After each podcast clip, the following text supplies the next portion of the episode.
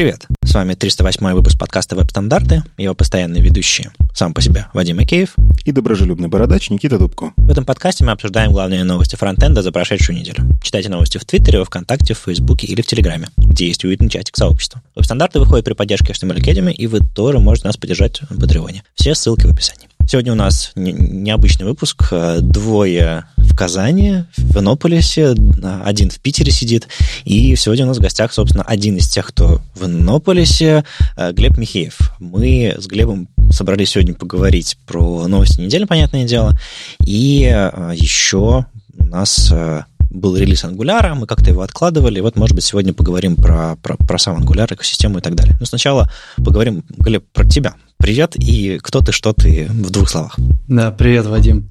Я с 2003 года занимаюсь коммерческой разработкой. Вот, я фронтендер, я до сих пор иногда пишу код, несмотря на все свои активности. Вот, а что у меня за активности? Я технический директор в собственной компании последние 9 лет. При этом я последние три года сижу на роли руководителя программного комитета в конференции Frontend Conf. Вот. И еще при этом я исполняю роль директора, программного директора по фронтенду в Skillbox, где мы делаем курсы и вот эту всю штуку. Да, и до сих пор пописываю на ангуляре, ну и вообще в целом я начал им писать с самых первых э, релизов, когда еще были релиз-кандидаты, я уже начал его трогать. Вот, от этого писал на первом ангуляре. Так что в целом можно сказать, что я, наверное, лет 7 точно пишу на ангуляре. Ну, это интересный, интересный кадр у нас сегодня в гостях. Много чего и для сообщества, много чего и технически интересного, так что есть о чем поговорить. А здорово. И, и э, ты сейчас вроде с докладом выступил, да? Что, о чем рассказывал? Я рассказал о том, как браузер рендерит. Доклад назывался «Как достичь производительного рендеринга в браузере». Вот. Ну и мы говорили о том, как это все происходит под капотом, что нужно понимать, как на это смотреть, чтобы было более просто и понятно в случае, если у тебя что-то работает не так. Ну, есть, знаешь, такая штука. Почему вообще именно эту тему взял и почему считаю важно не говорить? Я, я встречаю много разработчиков, которые не очень понимают, что происходит. Как только, например, у них что-то лагает, для них становится магией. Вот. Ну, и я, собственно, взял на себя такую задачу рас, рас, начать об этом рассказывать. Вот. И пролить немножко на это свет, потому что, мне кажется, этого недостаточно в разработке. И причем это абсолютно понятная и простая вещь, то есть там нет никакой магии. Нужно просто немножко посмотреть на уровень ниже. А, прикольная ремарка, что ты говоришь, начал пытаться про это рассказывать, потому что история очень длинная, и в один, в один доклад это все, конечно, не уместить. Ладно, здорово. Давайте тогда вот, собственно, на этой волне переедем к событиям, поговорим, что у нас интересного происходит э, прямо сейчас и в будущем. Мы как-то рассказывали вам про э, AdBlocker Dev Summit, что типа AdBlockerы собрались, ну и сочувствующие им, и устроили целую конференцию. Она, собственно, прошла, есть целый плейлист того, что там, в общем, прозвучало, этих докладов. Э, там, конечно, много всякого специфического про всякие там стоп-листы и прочие, как бы, э, нутрянку AdBlockerской всей этой индустрии, но там есть какие-то вещи, связанные с стандартами, со стандартами, с браузерами и прочими вещами, поэтому посмотрите, может быть, какие-то интересные темы вам найдутся. Ну и тем более, если вы занимаетесь, не знаю, блокировкой рекламы или антиблокировка рекламы. Есть такие люди тоже, которые убеждаются, что как бы на крупнейших сервисах блокеры не работают. С ними как-нибудь поговорить было бы интересно. Если вы один из них, кстати, пишите нам. На самом деле мне понравился один доклад, который я вот обратил прямо на него внимание. Это история про то, что ребята из блокировщиков в том числе думают про производительность. А, ну, как бы, опять же, вот эта тема, которую сейчас Глеб затронул, перформанс э, там отрисовки, но мы же редко замеряем там какие-то свои сайты, включив лист э, блокировщиков и несколько блокировщиков, да, а на самом деле они прям очень сильно влияют, и вот один из докладов был как раз про оптимизацию листа из листа, что ребята из блокировщиков думают о том, что, кажется, если там у тебя в списке 100-500 сайтов, то их надо сделать поменьше, ну, потому что там все фильтры пока прогоняются, а, они очень сильно влияют. Вот, это тоже прикольно. Ну и в целом несколько докладов, они как раз про то, что они думают о том, как не сильно ломать-то экосистему, не сильно ломать веб-платформу просто своим экстеншеном, и это, ну, классное течение. С 23 по 25 ноября онлайн пройдет э, We Are Developers JavaScript Congress. А, это англоязычная конференция, на которой много спикеров, э, и среди спикеров э, есть Саша Шенкевич, Люда Мжачих, Максим Сальников, Никита Дубко. И, собственно, мы по этому поводу хотим сделать такой розыгрыш среди наших патронов. Так просто получилось, что спикерам дают билетики бесплатные, и вот у меня есть три бесплатных билетика, которые хочется вот подарить сообществу. А, и мы нашим патронам заранее написали, кто хочет в этом поучаствовать. И сейчас Вадим определит трех счастливчиков. Да, извините, у нас тут не видео, поэтому вам придется поверить мне на слово, но я открываю в VS-коде список всех 15 человек. Я для этого написал query селектор, а потом форычем все вывел, по науке все, короче. Вот. И я сейчас делаю sort lines shuffle. Мне было лень писать random для этого всего, поэтому я в VS Code стройкой пошафлю. В общем, нажимаю. И Антон Малыхин а, вы, выигрывает билет. Это первый. Так, убираем его из списка. Дальше. Второй шаффл. Александр Ширикин. И третий шаффл. Александр Стоян. Антон Малыхин, Александр Ширекин и Александр Стоян. Мы вам э, промокоды или как это все выглядит э, пришлем в личку на Патреоне. Спасибо, что помогаете веб-стандартам.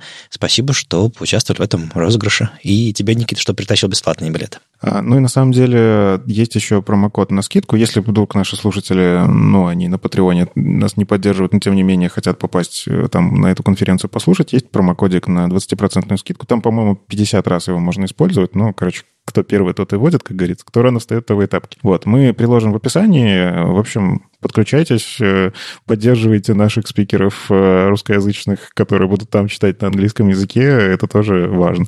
FVDays JS возвращается конференция, так они и написали, JS is back. А, в общем, онлайн она пройдет 27 ноября.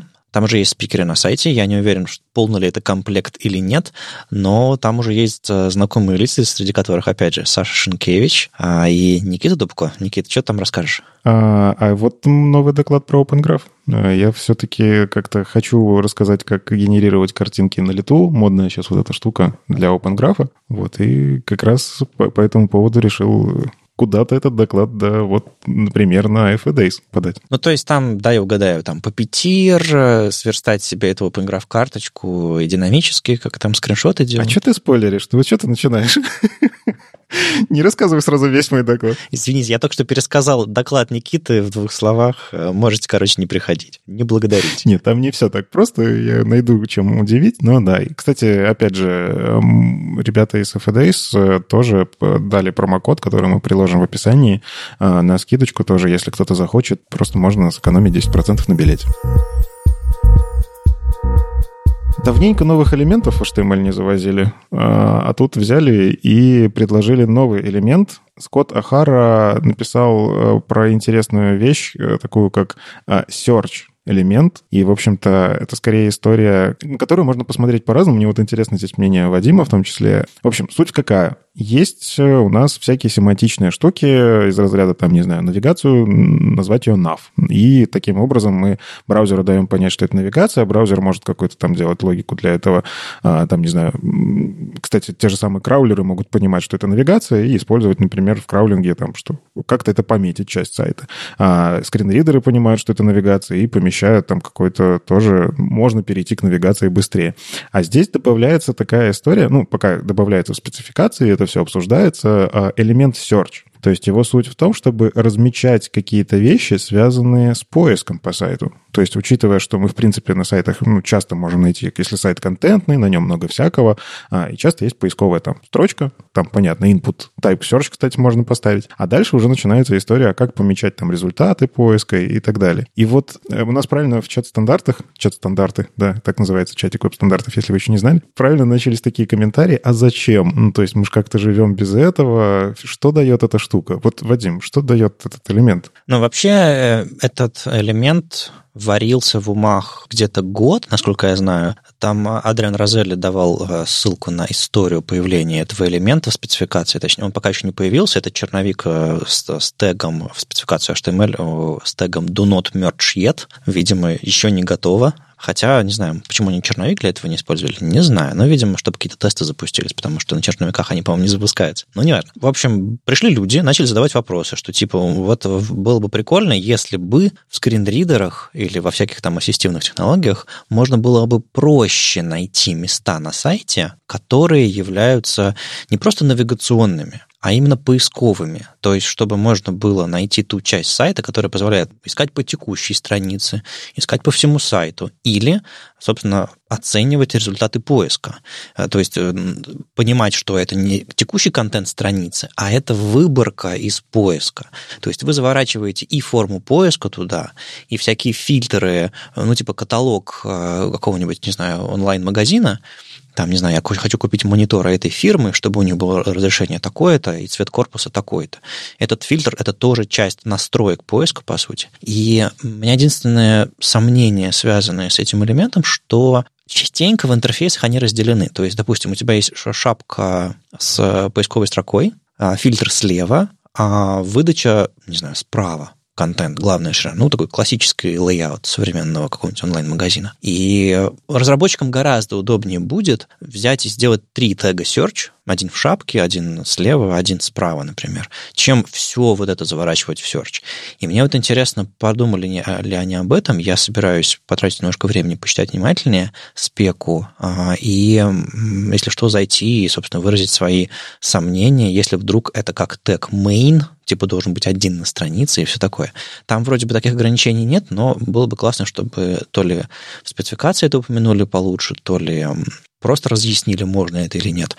У них, кстати, в этом pull реквесте есть еще ссылка, ну, собственно, на ну, не знаю, стейджинг какой-то, то есть э, собранную версию спецификации, в которых э, этот блок search есть. Мы, собственно, в новости дали ссылку на него, и там можно посчитать, вот как вот кусок спецификации описывает вот в интерфейсе спецификации э, новый тег. Он вроде бы не является каким-то, не знаю, сногсшибающим, как новый тип э, какой-нибудь формы или какой-нибудь селект с попапом, который там э, в OpenUI варится сейчас, он скорее ориентир, так называемый, как элемент nav, как элемент main, как header, footer, а, и он скорее для скринридеров, скорее для логики вашей разметки. И потом придут э, инженеры браузеров и скажут, окей, мы, мы внедрим чтобы браузеры, находя этот тег в дом-дереве, вешали на него определенные ария-роли и определенным образом рассказывали скринридерам о том, что это такое. Я сейчас сходу не схожу, а если в спецификации ARIA, если, если в принципе у скринридеров области названные поиск, соответственно, браузерам нужно просто передать вот эту вот роль от найденного элемента search в скринридер,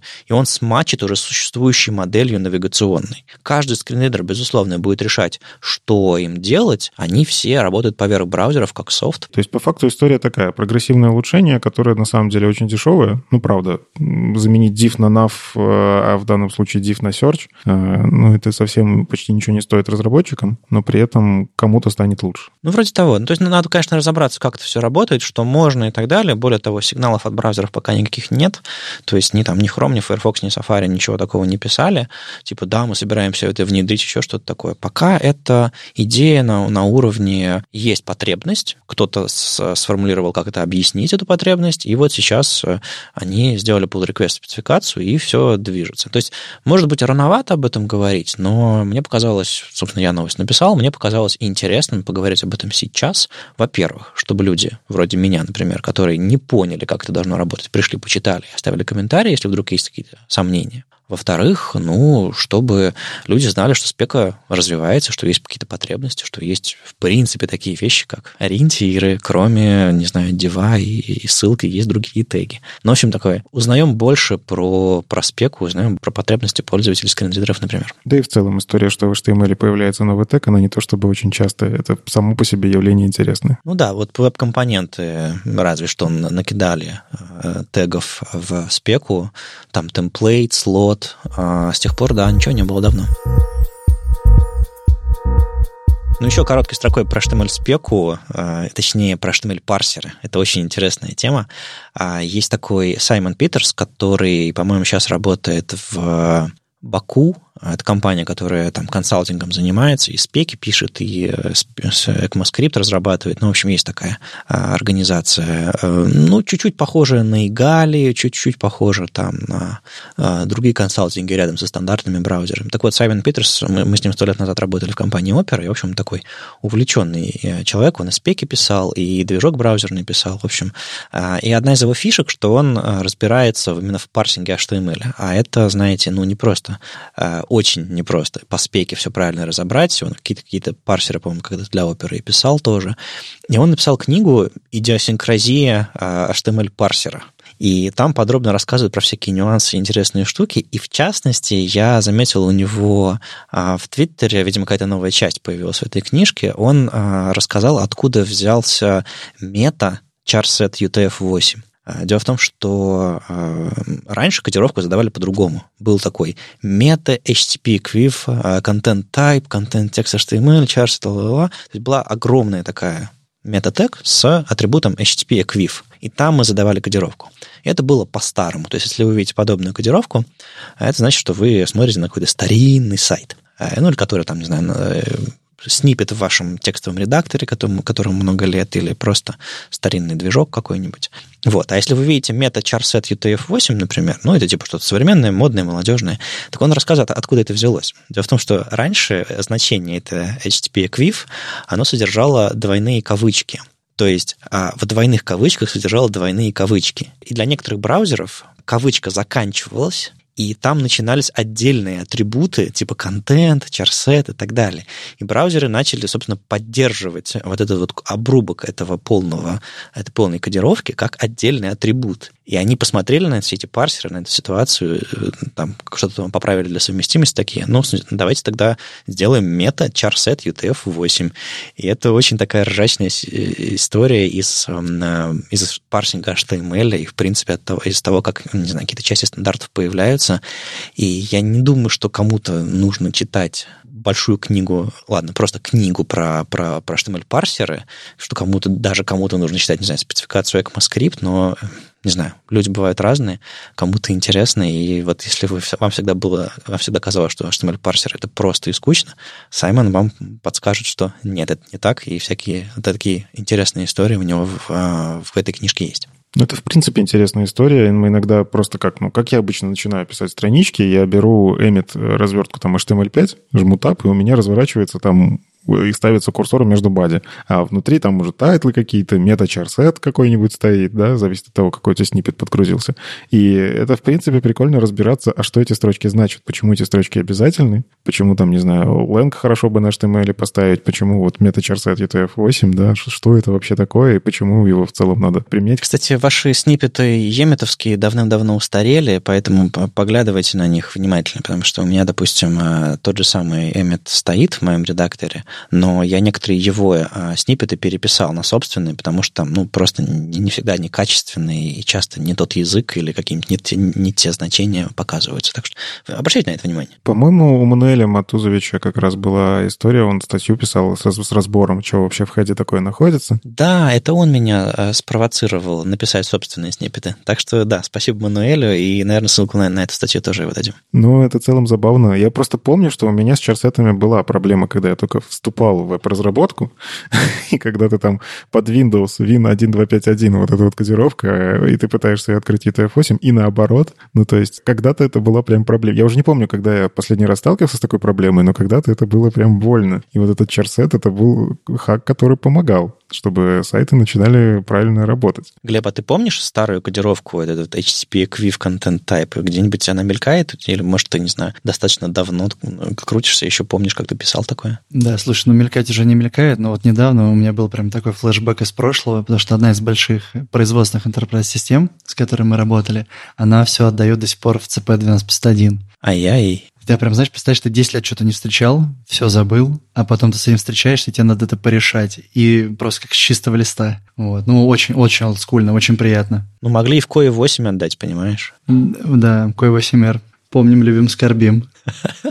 На самом деле, вот эта вот э, штука внутри, кстати, HTTP Quiva, это же, ну, по сути, серверный заголовок. Э, оно сформировано похожим образом. То есть там content type, там только двоеточия не хватает. И, то есть точка с запятой как разделитель. То есть это все просто, видимо, реиспользовали какие-то части платформы, вернее, сетевого стека вот в, в виде значения а, атрибута, а потом как бы забили и упростили все до charset UTF-8. Абсолютно верно. Реально, кто по памяти может написать этот HTTP Equiv, а charset UTF-8 я как бы я пишу, и мне кажется, в этом фишка HTML. А, некоторые JS синтаксис забывается, некоторые CSS свойства, ты не помнишь, как, как конкретные формулировки писать, а вот HTML, мне кажется, он какой-то обладает, обладает, не знаю, достаточной лаконичностью и простотой, а, ну, с точки зрения, не знаю, языка самого, что его, ну, можно по памяти писать. Ну, я доктайпы до сих пор старые уже. Ну, точнее, раньше я еще мог, по-моему, как-то набрать по памяти. Сейчас я доктайп пишу HTML и все. Я забыл, как нужно было правильно это делать для того, чтобы старые браузеры работали хорошо. А прикол, что с доктайпом была такая же история. То есть а, во все доктайпы имели общее начало, то есть доктайп HTML. Все-все-все доктайпы. И ребята такие, ну окей, тогда после доктайпа HTML просто поставим угловую скобку, и доктайп закончится. И это стало универсальным доктайпом, который всех браузеры переключает в стандартный режим, а без доктайпа у них Quirks Mode. Ой, в общем, э, посыпаем песочком, вспоминаем былое. Да, помнишь, что там еще можно было отдельно сделать собственный доктайп, написать директивы, что должно и не должно работать, и повесить отдельно файлом, и тогда там браузер что лез, там была какая-то такая штука. Ой, да, меня всегда поражало, что э, в доктайпе есть какая-то ссылка, она куда-то ведет, на какой-то DTD, да, DTD-файлы, это, и вот эти DTD-файлы ты мог свои собственные писать, и то браузер, ну, как бы докручивался и работал так, как тебе именно нужно. Ну, там какие-то штуки. Я уже не помню это все. Я помню просто саму эту магию. Да, было дело. Знаете, я не скучаю, честно говоря. Я тоже. Но знаешь, это э, на самом деле это прикольно. То есть раньше были просто сложности, потому что это было странным, а сейчас есть другие сложности. У нас сейчас просто очень разнообразный фронтенд. И хорошо, что такие вещи ушли. Ну да, нам, нам, без, нам без этого и скучно. Да, но иногда, иногда, когда ты смотришь на компоненты, вот эти все веб-компоненты, и, и просто вспоминаешь HTC, вот эти компоненты, Hypertext Components, которые были придуманы еще в E6, и ты такой, блин, ребята, история, она циклична. Ну, в общем, читайте книжку Саймона, если вам интересно поразбираться в этом, в этом всем, или, не знаю, вспомнить, как оно было, а, откуда взялся DuckType, почему такой charset UTF-8, а, и книжка, я так полагаю, развивается. И есть люди, которым это интересно. Вдруг, вдруг вы один из них. Мы как-то уже в подкасте обсуждали, что в, в Safari был баг э, с кастомными свойствами, я уже не помню, несколько выпусков назад, и я его нашел, когда делал видео про переключатель цветовых тем, эм, и я там использовал два отдельных файла, э, один light CSS, другой dark CSS, и, соответственно, в зависимости от цветовой темы браузер выбирал один файл или другой файл. И, соответственно, в этих файлах light или dark хранились а, какие-то кастомные свойства, собственно, были указаны, и при подключении этого файла, одного или другого, переписывалось то свойство, которого либо не существовало, либо оно было обозначено, не знаю, в файле, который шел раньше. Ну, то есть просто переопределение было, по сути. И я заметил когда опубликовал это видео и демки у себя на GitHub Pages, что одна из демок не работает в Safari. А, дело в том, что у меня там был указан какой-то цвет, понятное дело, все работало, а в одном из кастомных свойств хранилось, э, хранился путь к картинке. Я менял картинку голубого неба на вечернее небо с тучами. И Safari не работало. И я начал разбираться, разбираться, и собрал какой-то минимальный use case, пошел на, а, в, в баг-трекер WebKit, нашел баг похожий, оставил комментарий. И, собственно, вот продолжение э, этой всей истории и суть этой истории, э, что случилось и э, в чем вообще прикол, вышло на веб-стандартах вот 9 ноября. На самом деле, эта статейка лежала уже не меньше месяца. Сергей, тебе еще раз извинения от меня, потому что статейка была непростая, но мне кажется, я дожал ее и как редактор в смысле. И мы наконец-то смогли рассказать эту историю. Собственно, Сергей Артемов рассказывает всю эту историю, что случилось, в чем прикол. И если очень коротко, то Safari немножко неправильно внедрила обработку кастомных свойств, а не по спеке. И адрес картинки резолвился не по месту ее применения, а по месту расположения файла стилей. И в итоге э, Chrome и Firefox вели себя иначе по спеке, а Safari нет. Там есть еще, понятное дело, кроличья нора, в которой можно закопаться и разобраться, как все работает, но есть трюк, э, что можно указывать не а, отдельные значения, а значение целиком, и там, по-моему, этого бага не будет. Но, в общем, там есть в статье тест, можно, можно посмотреть. В общем, я, я удивлен, что этот баг существует столько времени, на самом деле. Существовал его никто не замечал, но, видимо, не знаю, прокидывать картинки в кастомные свойства догадался только я. Ребята, вы, у вас подобного не случалось? Ну, слушай, кажется, вообще история хранить урлы в переменных, она действительно не настолько популярна, потому что не очень понятно, зачем тебе на ходу подменять картинку. Темная светлая тема, почему бы нет? Так да, но меняй не переменную, меняй э, свойства, которые... Ну, смотри, с точки зрения перформанса, опять же, ты когда создаешь переменную, ты по факту, меняя переменную, должен пересчитать все места, где эта переменная используется. Если у тебя эта переменная используется ровно в одном месте, то ты просто впустую тратишь память. И с моей точки зрения, если ты меняешь только background image, только его и меняй. Ну, то есть это ну, если совсем упороться в перформанс. Но в целом, в целом, я представляю ситуацию, например, если хранить иконки какие-нибудь, э, в которых, там, не знаю, повторяется она на странице несколько раз, там, не знаю, иконка звездочки для рейтинга, например. Их вполне себе может быть 5 штук. А, и ты хочешь поменять ее для темной темы на другую звездочку, да? Здесь это может быть полезно. Но я тоже не ожидал, что оно будет так себя вести. Я вот как раз после этой э, статьи посмотрел, как это в Safari э, работает, и действительно там есть нюансики. А, ну как, были нюансики. Они же уже все это починили. По-моему, в Safari Technology Preview это починилось. Вот я не знаю, в 15-м Safari починилось или нет. Вот, кстати, я в стабильном почему-то... Очень странно, я проверил это в Technology Preview и забыл проверить стабильно. Но на самом деле статья очень сильно поднимает вот эту историю, что CSS не такой простой, как им кажется. Потому потому что с нашей точки зрения мы просто пишем какую-то инструкцию, но она как-то должна выполниться. Как она там выполняется, ну, работает и нет. Часто же как, я видел, как некоторые начинающие разработчики, они просто пробуют. Они не пытаются разобраться, зачем. Они пишут, типа, так, вот этот URL не сработал, напишу другой. О, этот работает, окей. Ну, что значит, э, Никита, я так верстку выучил. Ну, я тоже. Ну, и я тогда уж чего уж там. Ну, да. Ну, мне кажется, все, все так начинали. Но вот здесь история интересная тем, что CSS-переменные же на самом деле перевернули игру, а с точки зрения того, э, как у тебя работать с деревом, э, вот этим CSS-OM, который строится, у тебя есть история про то, что ты рассчитываешь это дерево, и это ты с этим деревом работаешь, оно вот как константная такая ключ, ключ значения, да, есть, что у этого элемента, у него ключик там background image, значение у него такое-то. Когда мы добавляем CSS-переменные, они же могут переопределяться внутри этого дерева, они могут там сильно влиять на то, какие значения должны быть, и тут какая-то линковка появляется. И в целом, если бы я разрабатывал браузер, я бы, наверное, тоже немножко запутался в этом месте, э, что и произошло с Safari. Да, еще знаешь, что такая штука, что в целом есть же проблема, что получается, они могут быть реально динамичными, нужно правильно реагировать на это все и постоянно проверять, постоянно пересчитывать, а еще при этом быстро рендерить. У меня была история, сейчас то, что докину в кучу. У нас была верстка, она была сделана э, на гридах хитрых, и мы решили эти гриды считать от рема вот, чтобы они были прям вот идеальные. Все прикольно продумали и нашли следующую ситуацию, что у нас есть, у нас есть на базе размер текста, и мы его динамически считаем от ширины экрана. И когда мы ресайзим, все идеально ресайзится. Но почему-то именно в хроме происходила следующая ситуация. Ты меняешь ширину экрана, у тебя на базе пересчитались пиксели, а все ремы с емами, которые потом идут ниже по дереву по верстке, они на это реагируют, как будто мы разово перещелкиваем по 100 пикселей. То есть я тяну плавно, оно хоп щелкается, опять плавно, хоп щелкается. То есть для оптимизации браузер не сразу это рассчитывал. Кэширует просто, все нормально. Да, но это кэширование, которое, то есть оно не должно так работать, но мы понимаем, почему это. И пришлось делать очень грязный хак, мне за него безумно стыдно, но он при этом работал и сильно не ударил по производительности. Мы сделали динамически высчитываемый стайл, который имел такую запись, звездочка, несуществующее значение, двоеточие, рандомное число. И это был кэшбастер для CSS, чтобы внутри браузера все пересчиталось.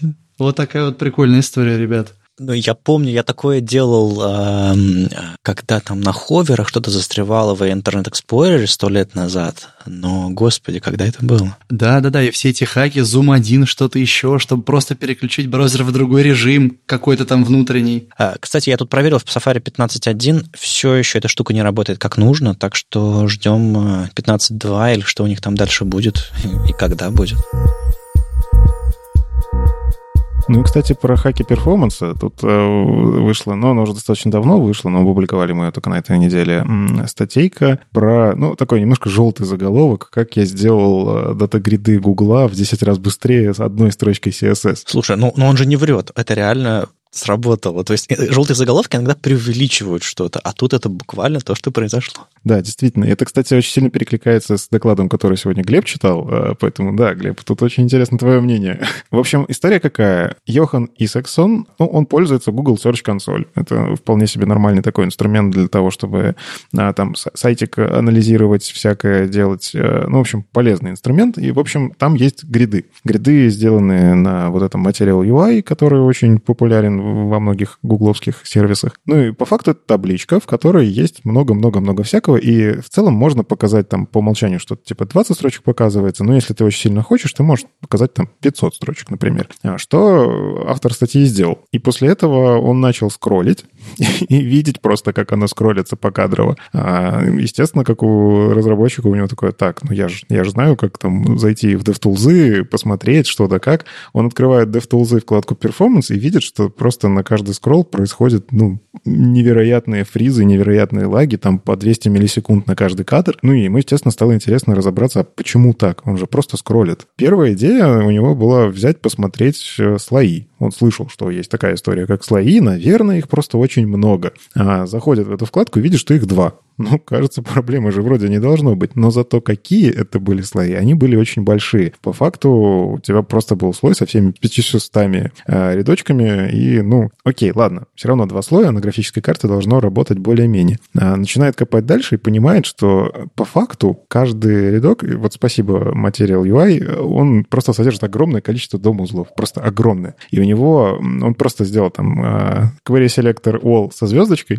и посмотрел, что у него просто 16 15 тысяч дом элементов для того, чтобы отрисовать 500 строк. Ну, как бы не то, чтобы сильно много, это сколько? Это, да, это 32 элемента на одну строку, ну, не то чтобы сильно много. Слушай, я, кстати, когда смотрел на материальные компоненты, все эти Material UI, я всегда замечал, что они хотят, чтобы было очень красиво, и, допустим, не знаю, там кнопку оборачивают, не знаю, в 10 оберток, чтобы у них там вот этот клик с расплывающимся этой, с волной и со всякими такими штуками срабатывало. Иногда, не знаю, вместо чекбокса делают, не знаю, 10 дифов. Да и на самом деле, я думаю, ты внутри Яндекса видел, что а, яндексовые а, эти компоненты, а, бэмовские форм, например, они, ну, реально обернуты во все, в, в кучу оберток, оберток, чтобы быть максимально универсальными. Ну, а в Яндексе это часто история связана еще с экспериментами. Для того, чтобы ты мог э, переопределять какие-то штуки, приходится делать обертки. Но в целом, кстати, на самом деле хорошая практика считается убирать такие вещи. Тем не менее, да, я понимаю, зачем это может быть нужно. Опять же, в тех же самых там реактах э, раньше, например, не было фрагментов, да, и тебе приходилось для того, чтобы что-то обернуть в компонент, ты делаешь div, вокруг него еще один div и так далее. Но, слава богу, это все починило сейчас. Тем не менее, что сделал автор? Он э, увидел, что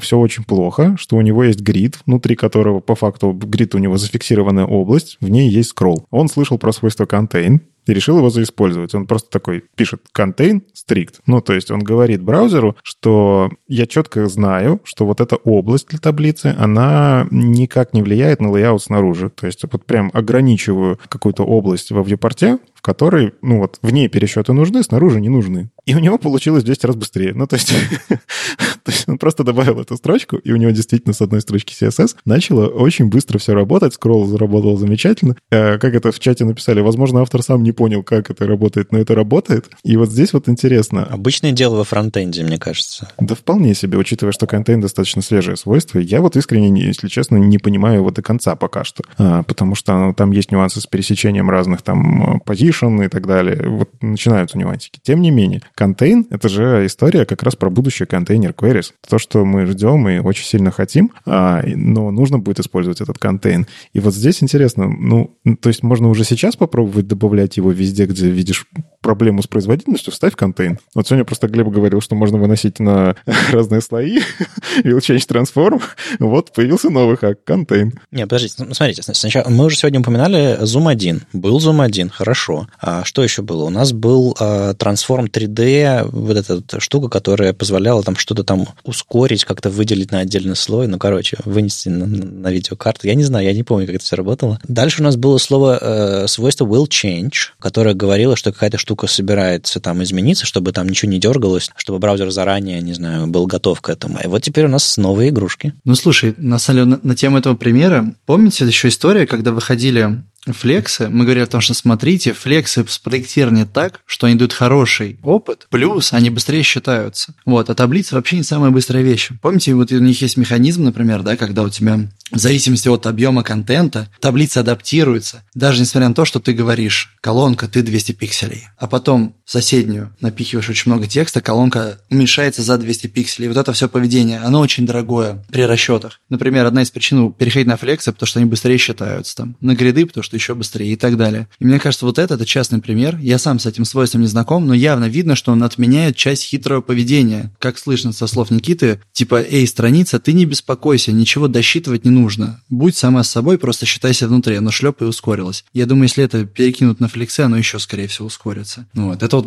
потому что вот этот момент расчета каркаса всего, он в целом достаточно дорогой. Мы это видим в тех же анимациях, когда начинаем анимировать размеры блоков, то сразу появляются лаги, потому что, ну, это неправильно, они очень много эффектят, очень много доп. работы. И вот это вот тот самый пример на той части конвейера. Это я, собственно, Никит, говорю о том, что ты дал отсылку на доклад. Это вот об этой части, да. Просто мне нравится эта ситуация тем, что, ну, я лично, допустим, контейнер queries сильно жду, но и, кажется, мы получим просто на сдачу улучшение производительности, потому что, ну, чтобы контейнер queries завелся, тебе нужно в любом случае подсказать браузеру, где работает контейнер, тебе нужно ограничить эту самую область. И вот я, по сути, должен буду подумать. Во-первых, подумать это полезно для верстки.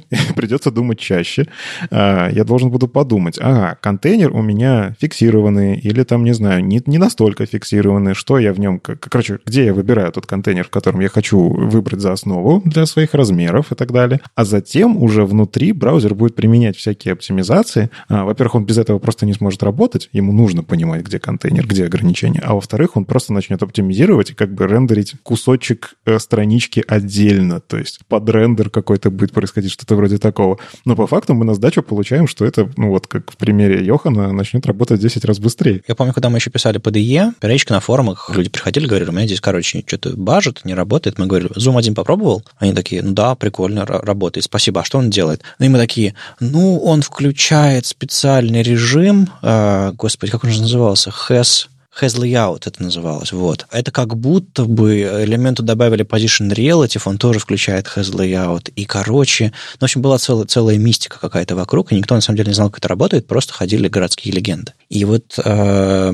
приходили некоторые люди, говорили, а, а если я сделаю звездочка, зум 1, что у меня получится? И реально люди делали, я сам пробовал, и в итоге все элементы получали has layout, и они начинали вести себя не так, как во всех остальных браузерах, и появлялась еще большая несовместимость. А, понятное дело, что contain strict или contain с другими значениями, а, там по горизонтали, по вертикали или какие-то еще дополнительные вещи, там, на самом деле, почитайте. Мы и новости писали про, про свойства contain, и даже в подкастах обсуждали. Но вот, мне кажется, не так много людей до конца разобрались. Так вот, во-первых, в отличие от Zoom, есть спека, есть статьи на эту тему, а там много разных значений, которые ограничивают там всякие лейауты, paint и прочее. Вот. А во-вторых, а, это тоже как Zoom 1, если поставить на звездочку contain strict, а, страница начнет вести себя совсем иначе, чем вы привыкли. И в тех браузерах, в которых это не поддерживается пока что, или вообще не будет никогда поддерживать, всякое бывает. Um, will Change, я не знаю, поддержали ли в Safari или нет, раньше он был только в Chrome. И э, в итоге это вещь, которую нужно применять точечно, если вы знаете, как она работает, с нужными значениями, а не просто contain strict. Возможно, проблему можно было решить другим значением, менее, скажем так, ограничивающим. То есть надо разбираться, ребята. И если вы хотите отлаживать перформанс реально очень больших э, дата-гридов или каких-нибудь больших э, галерей с картинок, которые вам все-таки нужно выводить на страницу. То есть по-хорошему их не нужно выводить. По-хорошему есть понятие виртуальный viewport, который тоже можно с JavaScript удалять ноды наверху и добавлять ноды внизу, и во время прокрутки. Ну, всякие, короче, способы есть. Но один из них — это иметь реально все элементы на странице, но не все рисовать. И, то есть, чтобы браузер не парился по поводу перерисовки всей остальной страницы и не рисовал все другие части этого блока. Там был нюанс, что нужно было еще высоту указывать, хотя вы не знаете высоту именно с контейном. Но, в общем, я лучше отправлю вас в статьи об этом, которые на веб-деве, конечно же, выходили. Сергей Вахрамов написал на Хабре интересную статью «Дженерики в TypeScript». Это по факту такое хорошее объяснение человеческим языком, ну, как это любят говорить, пересказ документации, хотя вообще ни разу в этом случае он действительно дает такие примеры, видимо, из практики какие-то. И в целом история интересная про дженерики. Вот что это такое, если коротко? Это такой э, обобщенный тип, то есть вы указываете не конкретно тип, который вы задали, а вы указываете там его буковкой T, ну, там, не знаю, называете P. Короче, как-то принято в сообществе это называть однобуквенно, чтобы можно было сразу понять, хотя на самом деле можно назвать как хотите. Вы указываете его в угловых скобках и говорите, ну вот что здесь будет использоваться что-то, и вы вот как бы этот тип что-то можете потом использовать внутри, например, функции, которая принимает на вход э, вот этот самый дженерик, э, этот тип обобщенный, она внутри его его там используют. Например, вам, в принципе, когда вы сортируете массивы, вам не обязательно, там, не знаю, не сортируете, ищите в массиве. Вам не так, чтобы обязательно знать, какой тип на входе. Вам нужно знать что-то об этом типе. А, или, в принципе, вам не важно, что за элемент массива. Вы там делаете, не знаю, шаффл, и что там лежит внутри, вот все равно. При этом а, иногда есть нужда понять, у этого типа там есть ли какое-то поле, или, возможно, оно расширяет какой-то тип extends, а, или же оно, я не знаю, содержит какой-то ключ, или получить вообще ключи вот этой штуки. И в целом дженерики, если в них начать копать, это можно вот, просто такая тоже кроличья нора, э, когда сначала читаешь, а, ну все понятно, а, а уже не так понятно, а, тут надо, кажется, подумать. Я просто помню свои ощущения, когда я разбирался в дженериках первый раз, и у меня первый раз не осилил. А потом просто был баг в продакшене, который надо было очень срочно починить, и я тогда очень быстро осилил, на самом деле. В этой ситуации как-то э, написал свой там даже генерилку, которая вот как раз на дженериках работает, и я не сразу понял, как оно работает. Уже когда баг пофиксили, я разобрался, что я написал. И оказывается, дженерики очень классная штука. Но вот на самом деле э, встает хороший вопрос. Мы же вот как-то уже обсуждали, и Андрей, когда вот Мелехов говорил, что TypeScript — это надмножество над JavaScript и все такое. Но по факту дженерики — это вот такая вещь, но она сильно далеко от JavaScript. И насколько она действительно нужна в проектах. Вот э, мне на самом деле интересно мнение Глеба, который вот ангулярщик, и в ангуляре же TypeScript, дженерики, они там просто всюду. Дженерики — это лучшее, что произошло с JavaScript. Точнее, ну, не, не с JavaScript. Это лучшее, что произошло в культуре фронтенд разработки. Мы наконец-то можем начинать проектировать какое-то обобщенное поведение, которое зафиксировано контрактом. И это супер классно. И банальный пример. Ты, кстати, очень сложный пример сказал, мне кажется, ты мог запутать ребят. Просто представьте, что вам приходит промис, и вы как-то хотите, вот, допустим, получить промис, но при этом, чтобы мы знали, что внутри, например, пришла коллекция новостей. Вот это о дженериках. То есть промис — это обобщенный интерфейс, в который можно что-то положить. И мы как бы декларируем, говорим, ребята, здесь лежит промис, в нем юзер. А вот в том промисе, там, например, там коллекция новостей. А вот в этом промисе у нас настроечки. Это и generic. То есть мы описали обобщенное поведение промиса, но для того, чтобы мы понимали, как по типу, что он там содержит, это, собственно, дженерик. И это, да, это супер классная штука. Как только ты начинаешь делать какие-то библиотечки, инструменты, решать какой-то обобщенный функционал и доставлять его команде, ты не сможешь дать хорошего экспириенса, если у тебя нету дженериков. Ну, просто здесь остается вопрос такой, э, использовать дженерики, э, это, в принципе, не так, чтобы сложно. Обычно вот из документации сразу понятно, передать такой-то тип, и все сразу понятно. А вот написать свой собственный дженерик, который работает, ну, вот, вот а-ля промис качественно, чтобы у тебя еще и тип подхватывался, и внутри там что-то стояло, здесь уже становится гораздо сложнее. Угу. А еще, наверное, перегрузочки можно сюда взять, и вообще красота, да? Ну, перегрузки это вот пришли дотнетчики и начали свое пихать в язык. Но в целом это полезная вещь, но опять же, да, это сильно увеличивает порог входа. Так, так, так, так, так, подождите, что за перегрузочки? Это когда, если я, например, передал, допустим, юзера в первом аргументе, да, то он тогда обязательно вторым ждет, например, там группа ID, условно, да, который будет числом. А если например, передал продукт какой-то, то он не ждет у меня второй аргумент. То есть у меня функция меняет свою сигнатуру в зависимости от параметров. Это и есть э, перегрузка. Но это звучит немножко диковато э, с точки зрения предсказуемости кода. У тебя нет зафиксированного какого-то сигнатуры. Ты можешь что, что передашь, что и будет. Э, как, это, как можно универсально и хорошо написать такую функцию и, ну, и, и тестировать тоже? Ну, подожди, ты же jQuery пользовался? Помнишь, jQuery была такая штука? Ну, что вы сразу начинаете? Ну, там же ж просто сходу. Это огромная перегрузка. Ну, то есть, по факту, jQuery — это просто, если его попытаться TypeScript покрыть, это, кстати, я, я не представляю, как это сделать адекватно. А, проект на выходные, ага. Там же реально, по факту, у тебя используется магия с огромным количеством ифов внутри, которая сначала анализирует типы, что там за строка и так далее. Но по факту это можно было бы покрыть TypeScript с перегрузками. То есть, с точки зрения... Я, я понимаю, с точки зрения архитектуры, наверное, это даже лучше... Это как хорошо, документ, как хорошо написать документацию. Покрыть типами твою функцию, и уже становится понятней. Но с точки зрения, опять же, человека, которому это придется реализовывать, я где-то глубоко в душе плачу очень горькими слезами. Ну, на самом деле, это нормально, если ты шаришь. Потому что это сама идея, что мы просто, когда проектируем, как вот jQuery, давай вспомним там, да, еще немножко old school. В jQuery произошла такая ситуация, что там сделали специально сигнатуры, функции, где ты мог передать либо просто селектор.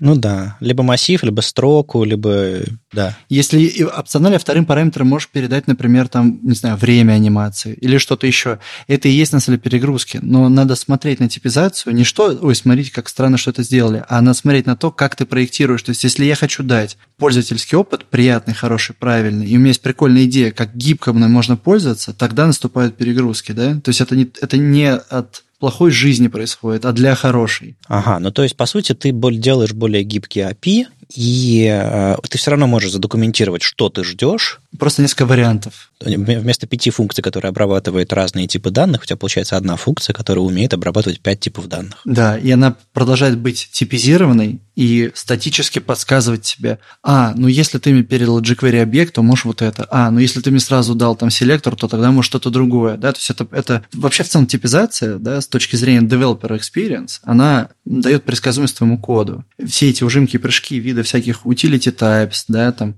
дженериков, каких-то еще прекрасных вещей, они все нужны для того, чтобы мы просто писали код, а не постоянно нажимали F5 и проверяли, как он работает это, это действительно это некоторый такой фазовый переход, качественный переход. То есть мы раньше писали на JS и постоянно проверяли, как он работает, ставили дебаггеры, консоль-логи, алерты один-один, вот эта вот вся штука. А потом, когда пришел TypeScript, мы начали больше писать код. И, и проходит час, два или три, только потом ты первый раз его запускаешь, когда ты уже все уравнял, у тебя уже сложилась та функциональность, которую ты ожидал от него. То есть раньше время, вот, э, не знаю, сколько ты минут можешь писать код, не запуская его, считалось признаком профессионализма, а сейчас это просто типа проект с ТС, да? Грубо говоря, да. Ну, опять же, профессионализм. Если ты не понимаешь, что ты пишешь, да, то ты будешь это запускать, чтобы понять, что ты пишешь. А если ты примерно понимаешь, куда ты двигаешься, и ты просто итеративно туда идешь, потихонечку добавляя функционал, обобщая в какие-то классы, что-то вынося, что-то делать, ты можешь это делать полдня, день. Ты просто идешь по своей мысли, грубо говоря, да?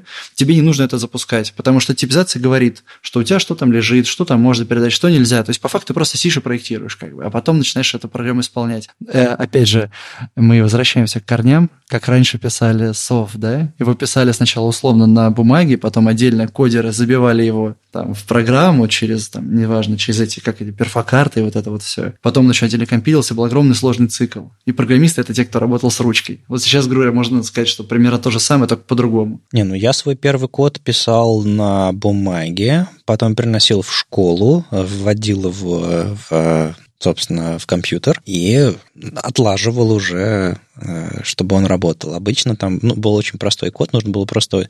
По сути, я писал структуру данных, чтобы там что-то нарисовать, какую-то графику компьютерную, и там э, ошибиться было сложно. Просто ну, я заранее все это писал на бумажке, да. Да. А вот теперь представь, что ты стал писать JavaScript. Ну, вот та, та же история, только ты сидишь, пишешь JavaScript, относишь его потом в браузер исполнить. А TypeScript — это учитель, который стоит рядом, говорит, подожди, ты же сюда положил число, давай мы будем дальше работать как числом и так далее. И поэтому тебе не нужно постоянно его проверять, потому что кто-то всегда за тебя проверяет.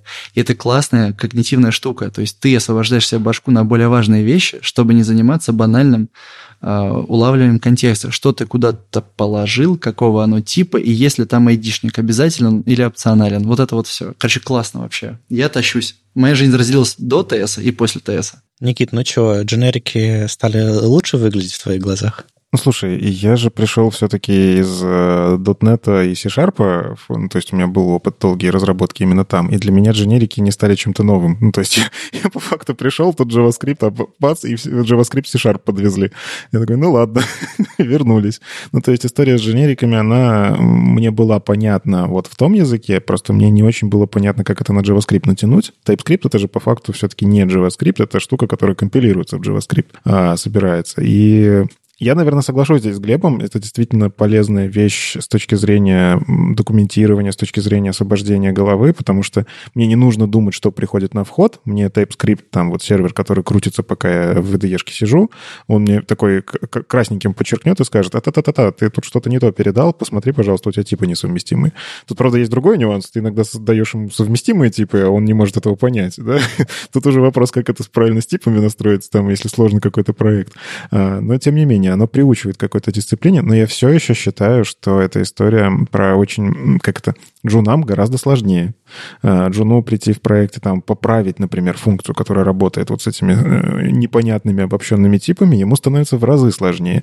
А, там, не знаю, если сидит какой-то сеньор на проекте, который это написал библиотеку, такой, я тут все на дженериках, у меня тут вообще все просто, вот, просто бери и используй. Ну, как бы ему хорошо, он кайфует, а вот Джун такой, блин, а помогите. Слушай, ну давай тогда э, последнюю мысль прокину, что есть одна крутая девчонка из э, Тинька, и она сказала классную фразу. Она говорит, слушайте, в целом на JavaScript писать это нормально, но я, я пущу писать на JS только сеньора. То есть для того, чтобы писать на JavaScript, нужно быть сеньором. Для всего остального существует TypeScript. Интересный взгляд. Потому что ты должен сам это понимать. Никто не подскажет об этом. 4 ноября вышла статейка в блоге Angular. Версия 13 Angular доступна. Все, пожалуйста, э, можете пользоваться. Пишите ng update, и будет вам счастье. Вот. Ну и на самом деле, как это, мы тут выяснили в подкасте, что мы все немножечко с Angular вообще никак. Ну, то есть как, у меня там есть опыт AngularJS и немножко Angular второго, а тут уже 13 выходит, э, и в нем какие-то изменения. И вот, собственно, хорошо, что с нами сегодня Глеб. Глеб, расскажи, пожалуйста, вот Angular 13. Во-первых, Angular все еще жив? А, я на это очень сильно надеюсь. Да, он все еще жив. И вот что такого приносит э, версия 13, э, что вот прям стоит на это посмотреть? Давай попробуем сделать достаточно кратко, потому что, я думаю, не стоит зрителям углубляться в специфику самого... Зрителям, здравствуйте, слушателям, углубляться в специфику самого Angular, но в целом что произошло? Как и все сейчас современные фреймворки, Angular наконец отбросил поддержку Internet Explorer 11. Вот. Это, это позволило новые фишки начать использовать и там кучу полифилов выбросить. Потом у нас уже на протяжении, наверное, там пяти версий мы перепиливаем рендерер внутри. Ну, мы, я имею в виду, как Angular Community, а перепилит это, конечно, команда Angular, которая разрабатывает. Вот, мы э, на протяжении последних пяти-шести версий Angular мы меняем свой рендерер, делаем его более быстрым, э, более аккуратным по памяти, с новыми своими фишками и так далее. Вот, и сейчас происходит заключающий этап этой миграции. Мы отбрасываем поддержку старого рендерера. Вот, это произошло. Это позволило нам еще немножко ускориться в продакшене.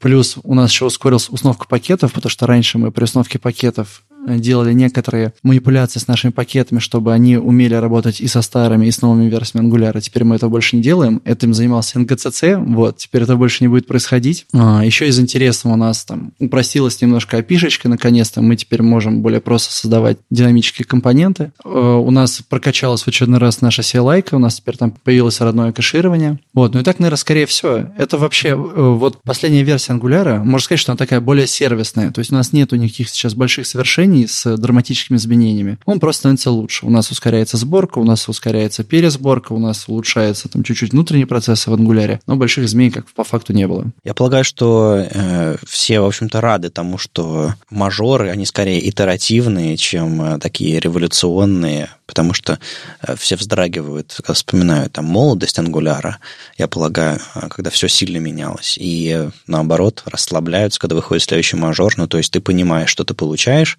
тебе не нужно переписывать весь код и так далее, и так далее. А были ли какие-то, не знаю, драматические изменения с момента там, ну когда там, не знаю, там первый пяток мажоров повыходил после ухода с AngularJS дальше. Были какие-то драматические изменения или, может, они запланированы? Тут вообще я бы сказал так бы, что после того, как появился второй Angular, что является совершенно другим фреймворком, ну, с точки зрения того, что он был полностью переписан, вообще не было ни одного драматического большого изменения. То есть именно драма, которая говорит, а теперь мы кардинально все делаем по-другому, такого вообще не происходило. То есть да, были изменения, когда мы подменяли рендерер, и у нас могли быть небольшие какие-то баги, какие-то мои пишки деприкейтили. Но все это происходит достаточно аккуратно и медленно. И вот этот полугодовой цикл, он, собственно, и был придуман для того, чтобы не накапливать драматических изменений и большую пачку, ставя под сомнение вообще рациональ... рациональность обновления. Вот, они как бы аккуратно, итеративно, раз в полгода делают какие-то breaking change. Плюс еще у нас такая история, что у нас есть достаточно мощная CLI, ну, это консольная утилита, которая, собственно, помогает нам делать всякие штуки с Angular. И когда ты пишешь вот этот самый ng-update, она зачастую большую часть задач, которые тебе нужно сделать по обновлению, она проводит их автоматически. То есть она мутирует твою кодовую базу, где-то что-то добавляя, где-то что-то убирая. Не из бизнес-логики, а из каких-то там деклараций. Например, как мы там описываем какую-то вещь. Сначала писали одним способом, теперь другим. И это происходит автоматически. То есть у нас изменения в целом достаточно просто проходят. Это не значит, что на проекте, где работает 20 человек, это сделается за час. Но это при этом не значит, что ты будешь это делать самостоятельно неделю. Это происходит там 3-4 часа, и ты уже обновился. Иногда это происходит просто с нового запуска. А можно считать, что вот э, комьюнити Angular, оно такое, как более спокойное в плане того, что действительно все устаканилось? Потому что я помню, э, ну как, я вот застал времена, когда все было очень неустаканено. То есть Angular 2, Angular 3 все-таки они отличались прям там в тот момент э, что-то придумывали. Ну, потому что Angular 2 был очень свежий, идеи были многие переделаны кардинально, и поняли, что ну вот здесь сделали что-то не так. И Angular 3 уже такой, ой, ребята, знаете, мы там передумали, делайте вот так и так. Но кажется, с тех пор я вот более в интернетах не видел особо. А, да, смотри, э, маленький автопик. А, ты знаком с такой компанией, которая называется э, Valve? у которых есть вот Dota, там так для Steam, ну, естественно. Half-Life, и ты знаешь, да, шутку про число 3? Half-Life 3? Да, который никогда не выходит, и там, собственно, Гейбен сам шутит об этом, что он не может сказать число 3. У них, например, на лифте нету третьей, кнопки третьего этажа, и вот это все. У нас тоже не было 3, э, числа 3. У нас сразу вышел четвертый. У нас был второй, а потом четвертый. Да, ты абсолютно прав, то что в момент, как только он появился, некоторые концепции там разбивались об реальность или что-то еще, да, и были какие-то подкрутки местами болезненные. Это правда.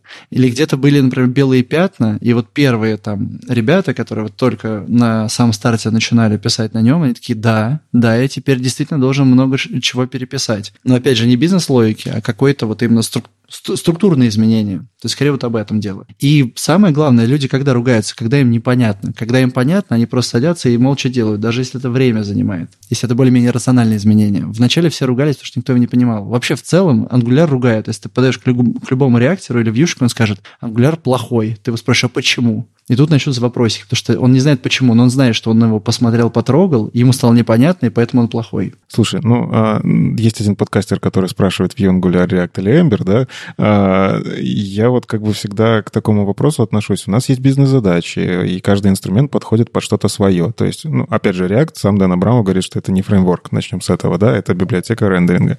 А, а вот расскажи, пожалуйста, как опытный ангулярщик, зачем мне, для какого проекта мне стоит посмотреть на Angular в первую очередь? Смотри, я считаю, что Angular э, далеко не везде подходит, абсолютно, да, и более того, я проповедую там идеологию, что если у тебя, есть, что если тебе нужна страничка, сверстай не бери фреймворк, да, э, но когда он становится эффективен? Надо смотреть о тех фишек, которые он тебе приносит. Там под капотом достаточно внятная архитектура, там достаточно строгие правила, что приятно, да, потому что, например, вот у меня есть, допустим, вопросики к React, потому что там ты вокруг э, библиотечки собираешь собственный фреймворк со своей, и придумаешь свои собственные специфичные проекту или там команде правила, что не является хорошим тоном, потому что все фреймворки нам нужны лишь для одной вещи. Мы приходим на собеседование или нас собеседуют. Мы говорим «Привет, расскажи о себе в двух словах». И собеседуем и говорит «Я на Angular 12, NGRX, NRL». Я такой «Понял, твой стек мне понятен. У нас вот это, и тоже называем пару тегов, и мы друг друга поняли. Для этого существуют фреймворки. Например, как мне кажется, субъективно, в React нет такой э, консистентности по практикам, по каким-то еще штукам и так далее. Во Vue этого больше.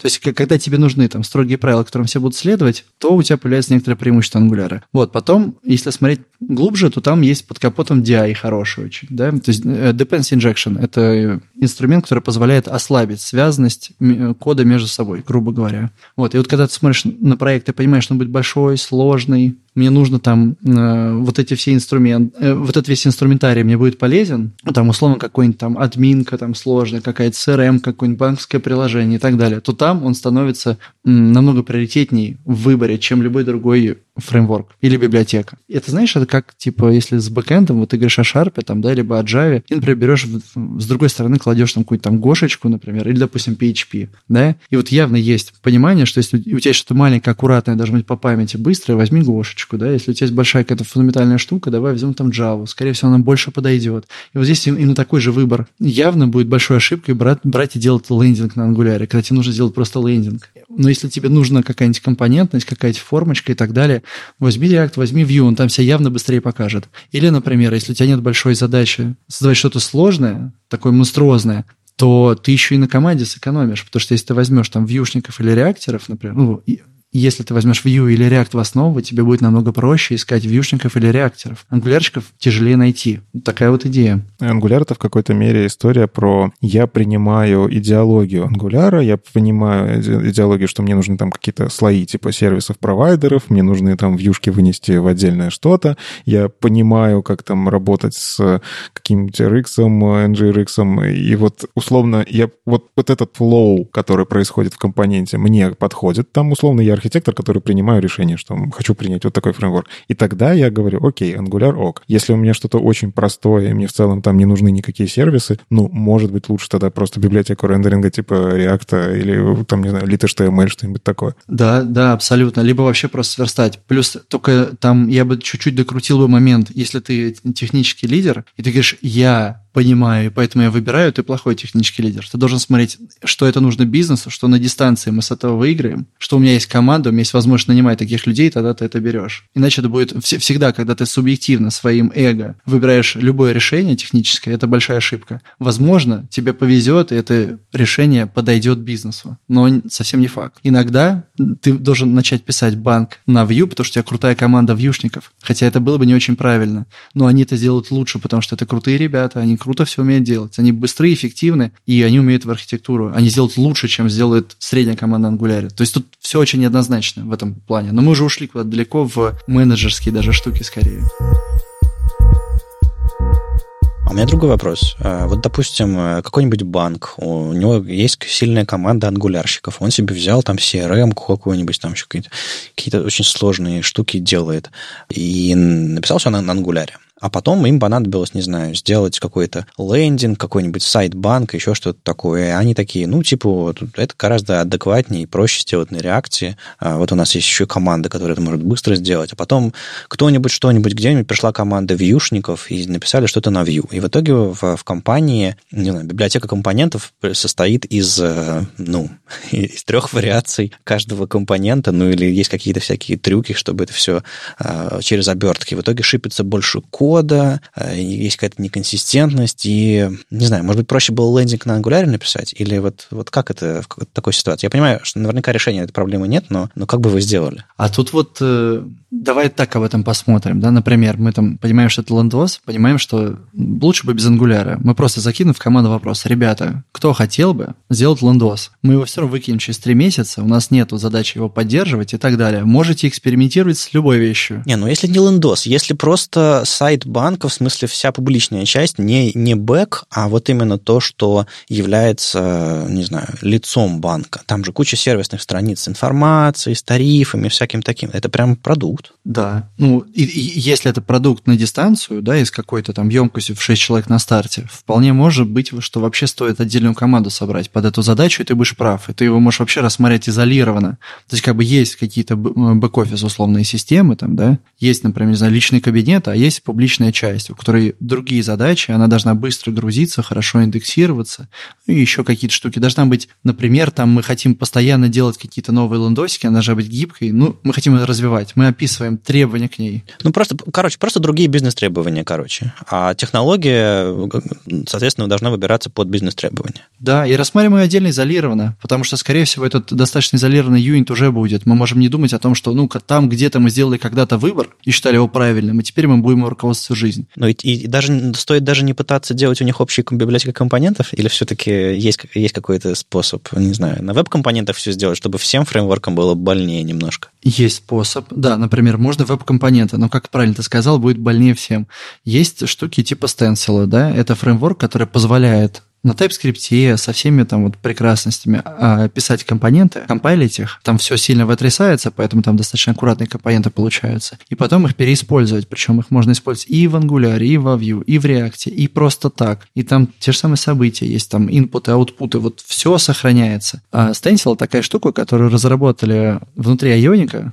Ionic такая штука, на которой мы собирали на веб-технологиях приложения и собираем до сих пор. Она началась в тот момент, когда они взяли Angular, сделали только под него библиотеку компонентов и сказали, эти приложения можно собирать на веб-технологиях, но только с Angular. Со временем у них стала ровно вот эта задача, которую ты описываешь. Они такие, слушайте, мы хотим давать свой опыт не только ангулярщикам, а еще реакторам и вьюшникам. И они озадачились и сделали этот фреймворк. Ну, это как бы это не фреймворк в чистом виде, да, это как бы, собственно, инструмент для создания вот этих вот фреймворк-агностичных компонентов. И именно если мы его возьмем с самого начала, то тогда мы можем вообще менять фреймворки как перчатки. Но практика показывает, что вначале ты о таком не думаешь, потому что нужно сделать MVP, потом нужно сделать быстро первое какое-то еще там демо, какие-то еще действия, затащить каких-то функционалов. И, как правило, это происходит уже опосля уже стадия взросления, когда ты осознаешь себя, ты понимаешь, вот, у нас есть компоненты, и мы хотим их сделать агностичными. Но я мало знаю того, кто это так делает. Мне кажется, то, что ты говоришь, это больше про дизайн-систему. И дизайн-систему в целом можно построить на каких-то токенах, а, ну вот как сейчас там модно на дизайн-токенах, и по факту ты можешь потом на эти дизайн-токены натянуть что угодно, любой фреймворк. Тебе по факту, ну, фреймворк уже тебе все равно генерит дивчики, спанчики, и иногда может быть что-то семантичное. А, и ты просто берешь класс какой-то правильный даешь, и все начинает работать из коробки. Там не так уж и часто для таких вещей нужно прям что-то общее делать. Ну, не знаю, ты редко пишешь библиотеку, чтобы у тебя календари везде одинаково выглядели. Что, чего, кстати, по-моему, календарей нету одинаковых нигде.